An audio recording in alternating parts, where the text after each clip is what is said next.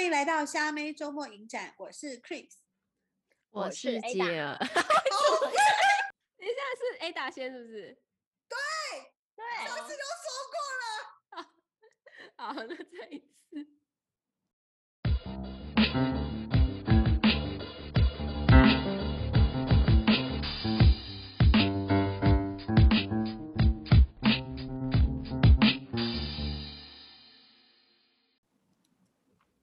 欢迎来到虾妹周末影展，我是 Chris，我是 Ada，我是吉儿。我们每周五上线，用几部电影陪伴大家度过周末时光。哎，这集我们的主题是上次 Ada 定，他说要跟动物有关。我觉得 Ada 已经绞尽脑汁要选一个非常轻松的主题，但是永远都要被我们扯很远。没有了，这次还好，这次还好，这次其实还好，这次蛮轻松的。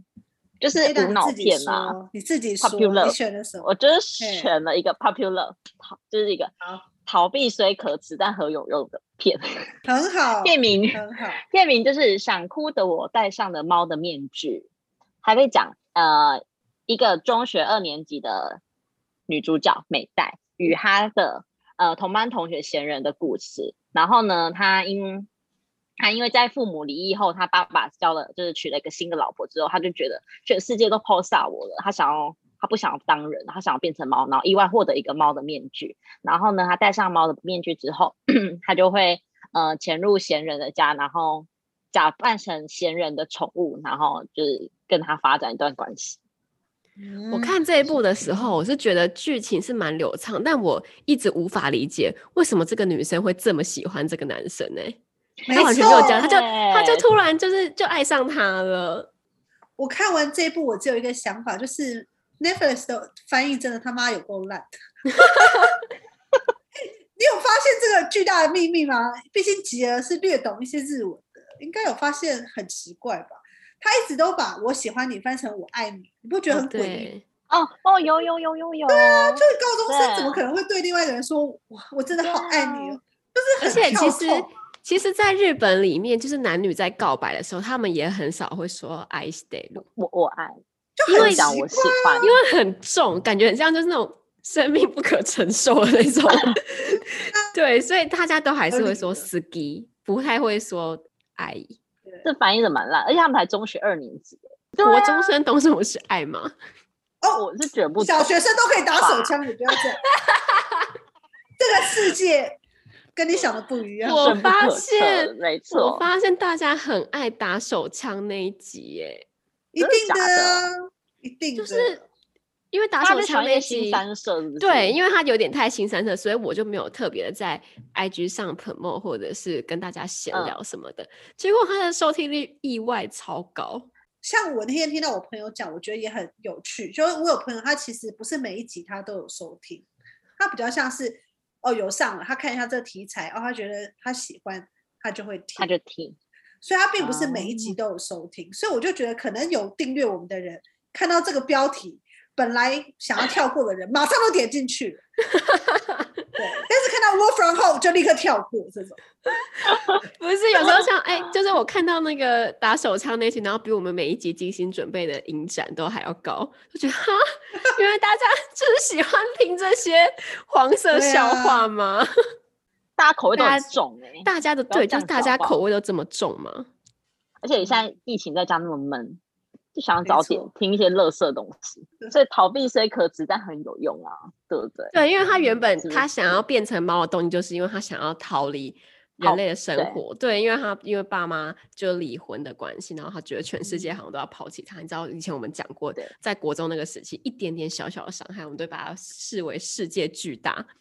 所以那个女主角也是这样子，然后他就觉得当猫的时候，刚好他喜欢的男生也会。特别，因为他喜欢男生，也特别关注那只猫，他会特别呵护它，嗯，所以他好像就觉得，哎，欸嗯，当猫是不是就比当人好？是不是比较没有烦恼？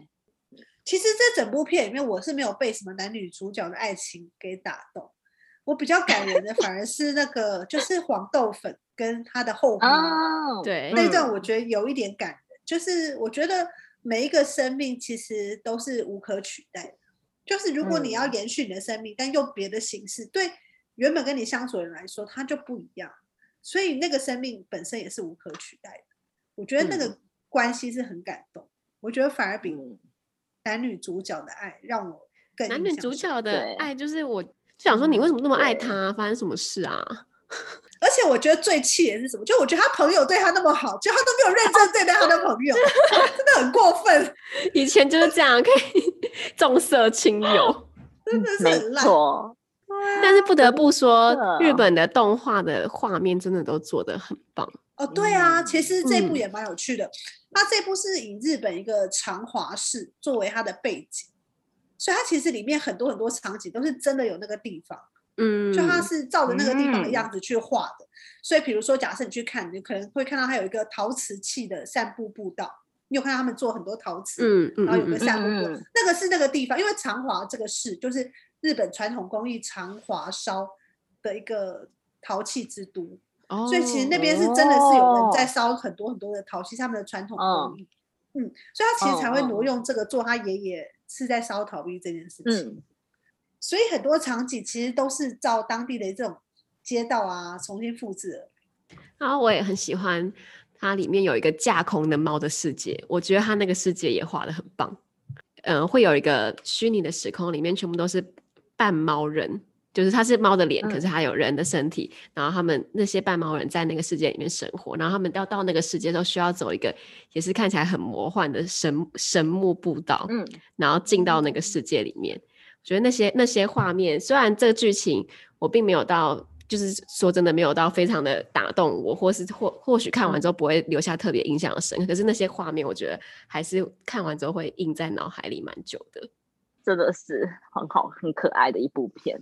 接下来我们要介绍的第二部是，要不要急着自己说？就是你自己投射你自己的爱才推荐。对，第二部我们要推荐的是《如果这世界猫消失了》。当初 Anna 提到这个题目的时候，我就想到我曾经看过这部片，然后我记得记得画面很清爽，然后是一个很适合假日看的影片。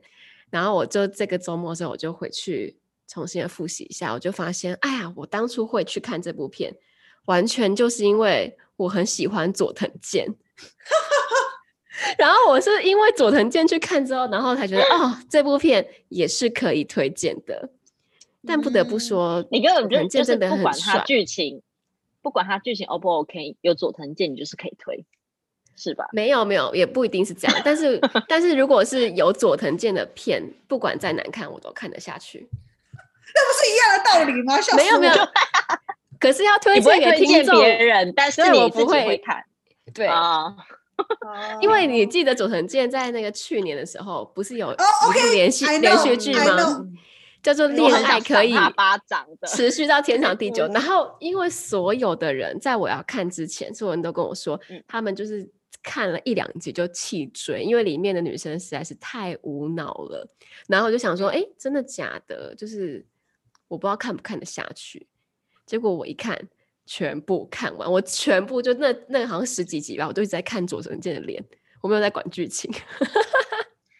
但他在那里面，我真的很想打他啊！他每次都给我绝走，我就想完全不行，我完全回去。真的，这个这个脸只有三下智久适合好吗？请停止你这个嘴脸。他那个嘴脸，我真的是。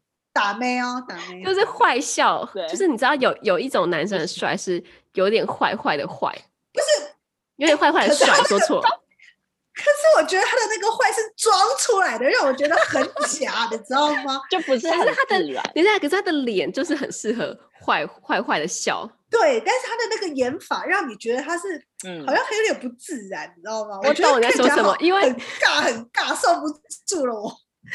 我懂我在说什么，因为那部片就是男女主角都觉得他们两个为何会有火花，就是让人无法理解。好吧，但是但是这一部我们要推荐的电影呢，我觉得其实是它是好看的，因为它虽然叫做如果世界上猫都消失了，可是它不止在讲宠物的宠物的亲情，嗯，它它的剧情的大纲是在讲说男生得了一个绝症，然后。在他得绝症的时候，出现一个死神，跟他说：“如果如果你让世界上一个东西消失的话，你就可以多有一天，多活一天的寿命。然后死那个东西是死神来选的，然后死神选了之后，嗯、这个东西有可能会跟你的过去或是跟你的人际关系有所连接。当这东西消失的时候，你的记忆跟呃对方跟整个整个街道啊，就是有关这东西，东西全部都会改变。那你愿意用这个消失的东西去换你一天的寿命吗？所以就会牵扯到说，他一一原本刚开始是知道他自己得病的时候，他是非常害怕死亡的，所以他他就答应了死神的条件。没想到第一个东西的时候就消失的时候，他第一个东西消失，我哎是。呃、对，电话，电话好像没有没有特别说行动电话，就是电话。对，就电话。电话。然后对，就是你愿意，你愿意用一个你的记忆，然后跟回忆，或是一个时空背景，或是你心爱的人，去换你的寿命吗？但是那时候死神一开始在讲这个要求的时候，他以为是他自己可以选择，他选择了香菜。对，对我那时候觉得超认同的。他说：“那我要选香菜。”原来要选香菜，原来香菜是公敌，不只是台湾人而已。真的，我觉得以不暴雷的前提下，反正就是透过几个消失的物件，让他去领略他生人生当中有几件非常重要的人跟重要的事。我觉得有点可惜的，就是它里面其实我觉得这个导演应该是很喜欢看电影的人，所以他其实安排了一个桥段，是他让他的好朋友是因为电影这件事情，所以才变成好朋友。嗯，对。但是我觉得太多就是都是点到为止。其实对于真的很喜欢看电影的人，会觉得有一点点太薄了。就是比如说他可能会提到一点点，他没有讲说为什么他推荐。对对对对对，就类似这种，或者他推荐很多东西，嗯、然后串联了他们的很多人生。可是其实这些东西他都是浅浅的带过，我觉得这是我觉得比较可惜。对啊，其实其实这个导演的上一部片子叫做《菜鸟评审员》，其实我我刚好也有看过，然后我觉得他其实都是这种小品，就是蛮可爱的，嗯、看完也蛮轻松的。菜鸟评审员评审员也是跟电影有关，就是哎那个男的叫什么？妻夫木聪，对，因为其实这部我之前也是不知道为何，然后反正就刚好有看过，然后我觉得其实这部其实也蛮可爱的，就是说，呃，欺负木聪呢，他就在广告公司，然后对广告有热情，可是他做事很两光，然后有一天他的长官就是跟他说，可以去派派给他一个任务，去国际影展当担任一个什么国际广告节的评审，然后因为他的英文很烂。然后就只好找一个漂亮的女同事，就是北川景子跟他一起去，假装是他老婆跟他一起去。然后反正中间就发生很多事情。就其实我觉得这导演他其实做了很多关于影像的东西是蛮流畅，但我觉得比较可惜的可能就是刚刚讲，就是我觉得如果我很爱电影，当然希望那个深度可以再更延伸一点。但其实还是蛮感人的。我觉得最终看完这部片会觉得。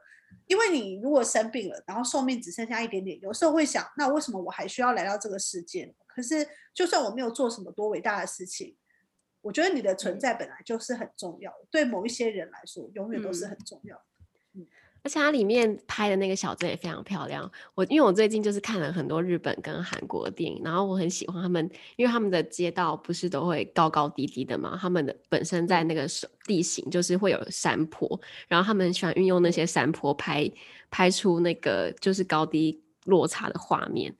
然后我说可就可以远，就是在房子里面就可以看得到海，或是可以看得到远景。我觉得这些都是在台北或在台湾比较难发生的地地形。没错。没错，嗯、而且我觉得那个猫啊，它不是淋雨嘛，然后把它弄了一个毛巾夹起来，超、嗯、可爱的，好可爱。而且我我一直很羡慕，为什么他们的猫可以带出门？我们家的猫是完全不可能，什么一起去旅行的？因为它是细。不不不，我跟你讲，我之前在美国短期就是在那边玩耍的时候，就是我那个 home mother，它的猫也是这样，就是它是可以出门的，它每天早上起来吃完早餐之后。哦他就会去每一条街损损，就是他会去这一整条街不同人家门晃一晃晃一晃，然后最后几点钟再回来吃饭，嗯、真的带出去半半野放那种。对，但是他不会真的消失在人海，他还是会回家。嗯，很厉害，但我们就很难。我们家抖森光是可能去楼下乡下地方，乡下地方就我觉得那应该是从小的时候他们的门就不会特别把它关起来。所以它就猫咪也很习惯在外面，然后外面的人也对它很友善。对，像我们台北这边，对啊，一出去然后车子就这么多。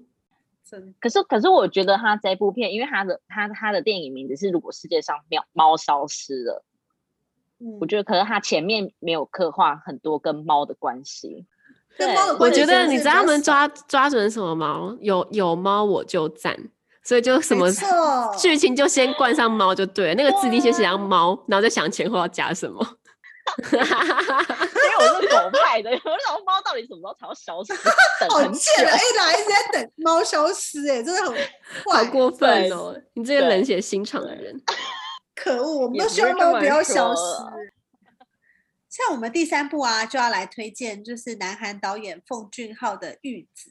那其实南韩导演奉俊昊，他其实这几年还蛮红，就是因为他拍了一部《寄生上流》，所以大家其实对他都还算蛮熟悉的。但其实他在拍《玉子》的时候是有点衰的，因为那时候其实是 Netflix 刚起来。那其实那时候这部片其实也是 Netflix 就是出资拍的，然后所以就变成说，他那部片其实没有办法在大荧幕上映，他们其实是可以在小荧幕看。那其实那时候对电影人来说就会觉得，哎，我没有在大荧幕播放，凭什么可以称之为电影？所以那时候其实算是过街老鼠，人人喊打。但是其实后来电影放映完的时候，是全场都是欢呼声的，就是大家是觉得电影是好看的，但只是因为那个氛围让大家觉得很不高兴。嗯，嗯，因为其实那时候很多的片商都还蛮质疑 Netflix 就是在影展的参赛资格，毕竟它是一个就是现代新的一种产业，它要跟传统的电影产业去做抗衡的时候，有些比较传统的人他们就会有所质疑。没错，像二零一八年、二零零零一九年的时候，就是两届他们就用一些制度变相的取消了就 Netflix 的参赛资格，在坎城影展的时候。但其实你不觉得以现在来说，其实大家接受度都很高？嗯，因为 Netflix 后来也做出很多好的作品，加上加上加上这我们这些看电影的人也会觉得，这其实是蛮不合理，因为其实都是都是在做电影，没有必要去区分说我们传统业或是跟你们。就是平台有什么不一样？但事实证明，就是也没办法，因为世界的潮流就是这样。就像你，当然像我也是还是会买 CD 的人，但是我同时也是会听串流音乐啊，这是没有办法控制的。对，嗯，因为世界的潮流就是这样。就是如果可以，我还是会进戏院里面去看电影。但如果不行的时候呢？像现在这种疫情，现在对吧？对。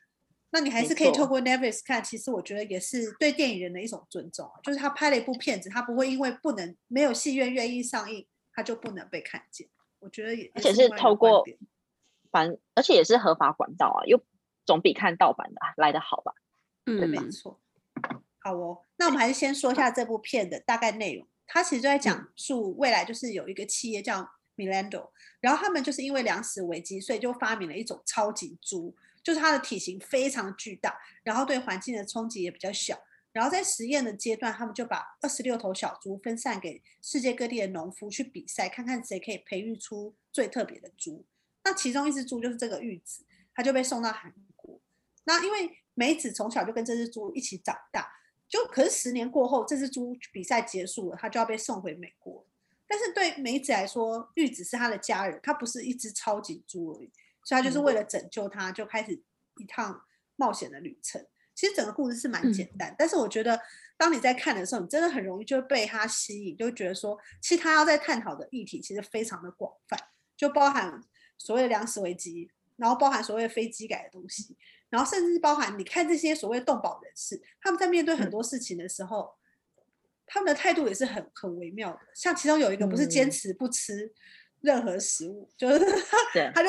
连饿到不行，他就说不行，我 我绝对不能吃这个。然后还有他们一直表示说他们自己要对世界友善，可是当他的朋友犯错的时候，他是用暴力相向，就有很多很多很微小的冲突点是在这个电影里面会一直出现。我觉得这件事情是很有趣，而且所有所有的东西都会变成大企业里面的一个棋子，不管是嗯强势的人、柔弱的人，或甚至是动物一个产品。最终都是在这个资本主义的运作下，当你被需要需需要被包装的时候，你就会被包装成那个样子，然后所有人都会洗被洗脑去相信这件事情。我觉得这也是很可怕的。嗯，而且其实我在看到他们这个超猪比赛的时候，我就会想到我们台湾有一个，我们台湾有类似的比赛，可是现在不是取消了吗？我记得。好像没有哎、欸，因为虽然虽然动保人士一直在希望说可以取消这个民俗习惯，但是就是因为它好像算是客家人传统的习俗，然后客委会就是说还是希望遵照他们的意愿。因为在那个饲养的过程中非常不人道，他甚至比超猪还不人道哎。梅子是真心的对待玉子，是对，可是因为神猪为了要，嗯，为了要 让他越重越胖越越大越好，就玉子是有乱喂他们吃东西啊，而且他们是不可以不可以站起来活动的，因为这样他就会消耗他的，因为他，嗯，应该好像应该也是说，就是因为他也其实吃的太胖，他其实根本也动不了。他其实很他无法站，他无法站立了。对啊，他的那个关节已经无法承受他的体重。我觉得这些动物就跟就跟马戏团一样，如果你的出生就是有一个目的的话，它完全是毫无人性的耶。真的，他不该变成人类某一种欲望。而且其实我不知道哎，我觉得这部片他也没有要告诉我们说，就你看完以后就不要吃肉。我觉得也不是这个意思。没有。呃，也没有导演，导演不是想要传达这样的讯息，但是我觉得里面有一句话，我觉得当时他一讲完，我就觉得哦，没错，就是那个他姐姐 Nancy 吧，后来不是接手 Miranda 这个公司吗？然后他那时候就马上说，那我们如果遇上这个危机怎么办呢？他就说没关系啊，只要便宜，他们就会吃，而且我保证早期销售会攀升，就是因为这个世界就是这样，有太多人是需要更便宜、更好的东西，就是去供应他的生活。那如果不够好，可是很便宜呢，也没关系吧？所以之前不是才有人说很多来猪啊，嗯、或者来猪，最后是谁要去吃呢？嗯、就是便宜，对对，就是或者是说比较少的钱，你只能选择选择这个，你还是得吃啊。对对，对没错。或者是以前就是我们就是呃，社运人士常会发起一些要抵制的东西，可是只要它一特价。或者是他一有还不是去买，还不是享受一空，对啊，对啊，而且就时间久了，大家就忘记忘记了，没错，嗯，这件事也是很可怕。而且我觉得他最后其实蛮，这应该是可讲，就是反正我觉得他最后解决玉子的方式，并不是用一种很童话的方式去解决，而是用一个资本主义，就是商业手段去解决这件事情。是我给我钱就可以解决，对。我觉得是最巧妙。我不想要听什么神话故事，因为我觉得一个很市侩的人绝对不可能因为呃有一天我良心发现，所以我就突然被你的感被你们感动。我觉得这太假了，对，所以还不如你告诉我说，我们今天是一个商业模式，也没有对或错。我今天是一个企业，我就是要盈利，我就是有员工要养，所以我可能立场跟你不一样，可是我有我的我自己做事的原则。所以，如果你想要对抗这个商业社会，其实就用他们的规则去办事就好。嗯，我觉得有一点是这样这样。其实看到中间的时候，我就大概知道后面的结局，但我每次就是很很没有办法承受这种会让人催泪的片，就还是不争气的哭了。啊、而且我问你，你是在哪一段？我是在最后，就是他们带走一只小的，很感人，非常的感人。就算我不能拯救全世界，但我哪怕拯救对 Ada，你看玉子的时候，你觉得怎么样？我看玉子哦，嗯，其实我那时候就，我就我是觉得他就是很好看，可是我真的讲不出一个所以然来，所以看完这部片就觉得，其实还是有点心情沉重啦。虽然他前面就是呃玉子过得很好的生活，但我觉得我们这样吃肉是合理的吗。而且我觉得最可怕的是什么？我觉得最可怕是我自己吧。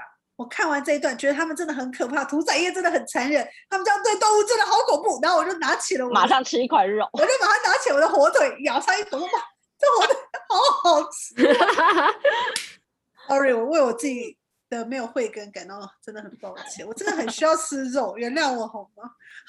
我觉得这部片也不是在讲说不要吃肉的问题，其实我懂了，我懂，我只是说就是看完，但是可是看到那个画面的时候，还是会觉得说，对。我这样好是会不会太残忍了一点？虽然不是他没有想要讲这些，但就是那个画面呢，太真实、太震撼了。没错，我觉得在世界上的任何角落，一定也是真的有这样的事情发生。对，而且可能更更凶残、更更残忍、更暴力，为了那个生产出肉品。对啊，没错。但我只能说，其实导演是有埋梗，他他真的没有要求大家去吃素，他不是那种道德绑架。因为你仔细看，梅子是不是有吃他阿公煮的鸡鸡汤？对，所以导演是没有说哦，你不能吃哦什么的。我觉得他是说要善待动物或什么这种，嗯，就比较是另外一个层面。接下来第四幕，我们就可以介绍 Ada 最不想消失的一种动物。你差点就被扑杀了，真的不行。我们接下来要介绍，真是的，没错。接下来我们要介绍就是 Wes Anderson 的《犬之岛》，怎么样？这部片我只能说，它不是推荐而已，这是人生必看哎、欸，真的哎。那就让我们 的爱犬人士来聊聊这部片好。爱选人，你你先你先讲在演什么呗？好吧，你先讲这剧情架构是怎样？剧情架构其实就是它是一个在未来的日本，然后呢，这个日本呢，它其实就是有有些狂犬病，你就把它解释成有一个狗的病，然后会让这些狗都好像得到很恐怖的病症，以后会传染给别人。所以呢，小林市长呢就决定说，把这些狗都扑杀，丢到一个垃圾岛上，让他们自生自灭。然后呢，他为了让大家知道说，其实我这是一视同仁，我就把我家的护卫狗也丢丢到那个岛上去。所以这些原本在家里面的家家犬就被丢过去，变成这种、嗯、你知道要在垃圾堆里面生活的流浪狗。对，对，没错。然后这整个故事呢，就是从小林市长的养子发现，哎，干我的狗不见了，然后他就自己跑去找他，然后拯救他的这个故事。故事其实本身就是这么简单。我个人就是很喜欢它整个画面用那种就是以前浮世绘的那种风格。没错，因为因为它这个是算是用逐格动画拼起来的，然后里面里面的狗狗也是是玩偶，然后里面人也都是用玩偶去，所以里面我当时因为因为这个还有点想说我不想看，这画面其实有点有点超现实，但我个人就很喜、嗯、很喜欢这样子的风格，加上魏斯安德森他每次在构思画面的时候，画面都会有一些他特殊的比例。没错，所以我觉得这部其实中美学，对，我觉得这一部其实很适合买 DVD，然后在你喜欢的画面就可以定格看。而且我觉得主要是，其实这部片其实当呃刚推出的时候，其实有受到一些小也是小小的争议，就是呢有部分的人认为是有文化挪用的疑虑，因为他用的是日本的背景，但他本身是美国人。然后呢，他他其实是说他想要致敬黑黑泽明，然后他用了葛饰北斋的浮世绘，然后他让人说日文。狗说英文，就是其实他有很多东西是后来人家会觉得说你是不是文化挪用啊，或是你像呃他做那个寿司的那个画边或什么之类，是不是都是你自己认为的日本，所以你才拍出了一个。其实我觉得它有对你刚才讲到这个，我觉得还有一个很妙，就是它里面的字幕翻译，只要是在说日文的部分，全部都没有字幕，全部都不会翻译，因为我我觉得他是想要让大家可以更以。狗的视角去看这部电影，对，没错，没错，对，不要用不要用这个当权者的角度，所以他故意不把这些日本日本人就是当当权者在讲什么东西翻译出来给你听，没错。而且其实你仔细去听，嗯，你会发现里面总共有四种语，一个是很流畅的英文，嗯，一个是日本式的英文，一个是很自然的日语，另外一个是有点西式的日语，因为它里面有不同的人，所以它其实就算是使用同一种语言，嗯，它其实在口音上还是会有一点点不同。其实我觉得是蛮有趣，他在很多细节的掌握上面其实是非常精致的。就说他已经细致到说，连这种语言去配音，他都要这么讲究。我觉得真的是很厉害。就说至少我觉得他在画，不管是画面的处理，或者是呃这些人偶的细致度啊，甚至连狗走路的动作，它其实都非常非常讲究。我觉得这件事很厉害。而且很多人会 focus 在就是呃。就是这个小男孩怎么去寻找他的狗狗？但我自己、嗯、自己看完之后，然后我我其实最最 focus 的点就是，就是如果一个国家他把所有最肮脏的东西，然后或是他觉得可以会败坏这个社会的东西，全部丢到一个看不到的地方，看不到，难道就就不用面对这个问题吗？就跟现在的核核饲料的问核废料什么核饲料核废料的问题是一样的。没错，就难道我们把它丢到蓝屿，嗯，然后在一个就是可能人口不集中的地方，难道它就不存在吗？然后没有人要去面对，就是何三已经要已经要退役了，然后何四没有办法重启，就没有人没有人想去面对这个问题，大家就反正就放着，反正就丢过去就好。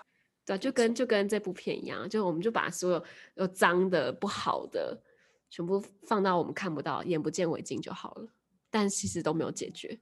其实其中有一段我也很喜欢，是那个 Chip 一开始他其实就是流浪狗，嗯，但其他的狗比较像是他们是家犬，然后最后其他的狗狗对对，其他的狗狗他们算是本来是被好好的的饲养，但后来现在变流浪狗，所以他们其实，在思想上面还是会有一点不一样。因为比如说，他们会回忆说啊，以前吃过最好吃的是什么？嗯，然后其实对流浪狗来说，它就是都是吃差不多的东西，它也不想要被人类驯服。然后，所以他一开始就说我，他叫他坐下，就那小男孩叫他坐下，他都不想理他。然后他也不想要参与什么去救狗的这个行动，因为他就是不想要成为周，而且他甚至觉得这些人。这些狗甚至因为说需要他们的主人是一件很可悲的事情，你怎么可以这么软弱？你自己就可以在这个世界活下来，为什么需要主人呢？然后我就看这个的时候，我就一直想到小王子跟跟玫瑰，就是我觉得不是被驯服的人，就是比较低低等的。驯服的过程是我心甘情愿去做这件事情，所以我才被你驯服。狗狗也是，就是。因为我信任你，喜欢你，我最终跟随你，并不代表我就是比较低下。我觉得狗跟人的关系应该也是这样。嗯，然后我还很喜欢它里面，就是每一段的时候，里面的泰国的声音，不知道你们有没有注意到那个音乐？有有，那个那那个那个节奏我超级喜欢的。对，那个节奏很棒。嗯，然后而且还有一段我也觉得就有点 creepy，就是。因为后来那个那四只就是原本是家犬的狗狗，不是就是一直一心想要帮这个小男孩找到他原本的狗狗嘛，所以他们就一起出发了。然后后来他们不是就到了一个废弃的游乐园，然后 然后其实那些狗狗在那个缆车上其实是进入一个很危险的房子，他们有可能会随时丧命的。可是那个小孩小朋小男孩他看到了溜滑梯，然后他就开始去玩了，他就觉得他决定要去玩。对，但其实他完全无视那四只狗狗，为了他可能都要丧命了。我那段那段虽然觉得嗯有点微妙，可是后来想想觉得是蛮可怕的故事。但小孩子吧，你要去对，就是对，只有那一刻才觉得他是小孩子。嗯，真的，嗯，我觉得它里面真的有太多，就是你可以去探讨的，包含就是有一只特技犬，然后不是他就说我不是因为想要当特技犬才这样，而是我生下来就被赋予要当特技犬的这个命运。就我觉得它里面有太多那种很小很小的细节，都会让你可以再去想一下说，说哦，原来你这个世界把我们塑造成什么样子？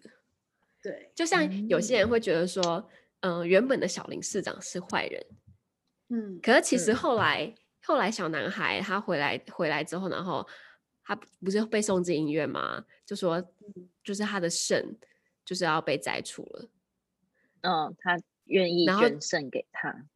所以你，所以我觉得这个市长也不是全然的坏人，就是他这个，嗯、他的里面是没有在定义说到底谁是好，谁是不好。这部片真的非常好，因为它的艺术艺术性很高。对，然后故事又很简单，没错，就个人是非常非常推荐，五颗星。没错，这这部真的很棒。干嘛？为什么要笑？五颗星吗？五颗星，五颗星，真的是 光看它的构图啦、调度啦，还有包含它的配乐，跟他那种很强迫式的美学，就非常足够。再加上这个剧情，我觉得，嗯，一百分，如果一百分，尤其喜欢浮世绘的人，绝对不可以错过。它有一些画面，甚至不是它没有做成海报，有些只是它背景的画面而已，都非常精致，你就会真的想要暂停下来看它后面那些到底做得多好。太多细节了，真的很厉害。就是你第一次看可能看剧情，然后第二次看可以看它的美感，第三次看可以看它里面的配乐，就是它有很多很多的东西可以去探讨。这部超过一百分，越来越浮夸，不要浮夸好不好？他刚刚是说五颗星，对不对？六颗星，六颗星。很像那个超级变变变噔噔噔噔噔噔，所以它放在我们这一次推荐的压轴。没错，没错。好哦，这一次我们真的推荐了四部片，然后我想都是很有趣的，跟动物有关的电影。那想大家。